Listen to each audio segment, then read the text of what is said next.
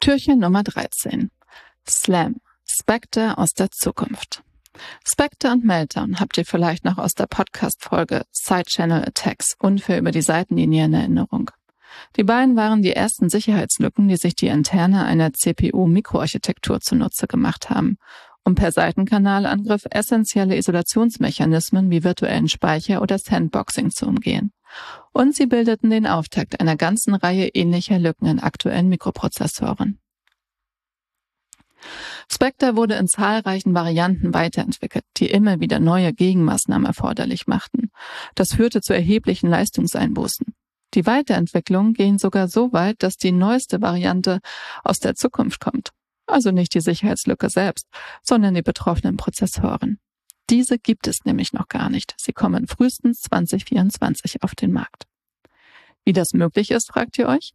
Niederländische Sicherheitsforscher nutzen dafür in der von ihnen SLAM, Spectre Based on Linear Address Masking genannten Sicherheitslücke, CPU-Features, die bereits jetzt vollständig spezifiziert sind, aber erst in der kommenden Prozessorgeneration verfügbar sind.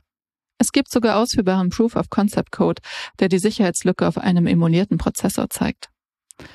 Betroffen sind alle großen CPU-Hersteller und Designer, Intel, AMD und ARM.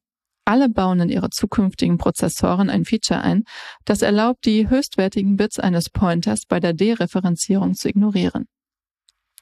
Die oberen Bits werden dann dafür genutzt, Metadaten zur Gültigkeit des Pointers zu speichern. Ironischerweise ist das Feature, das unter verschiedenen Namen kursiert, zum Beispiel Linear Address Masking, Upper Address Ignore, Top Byte Ignore, eigentlich für die Sicherheitsüberprüfung gedacht, die die Memory Safety erhöht.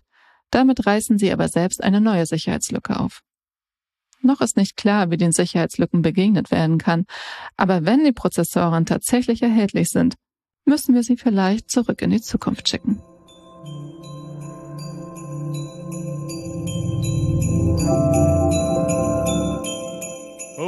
Ho.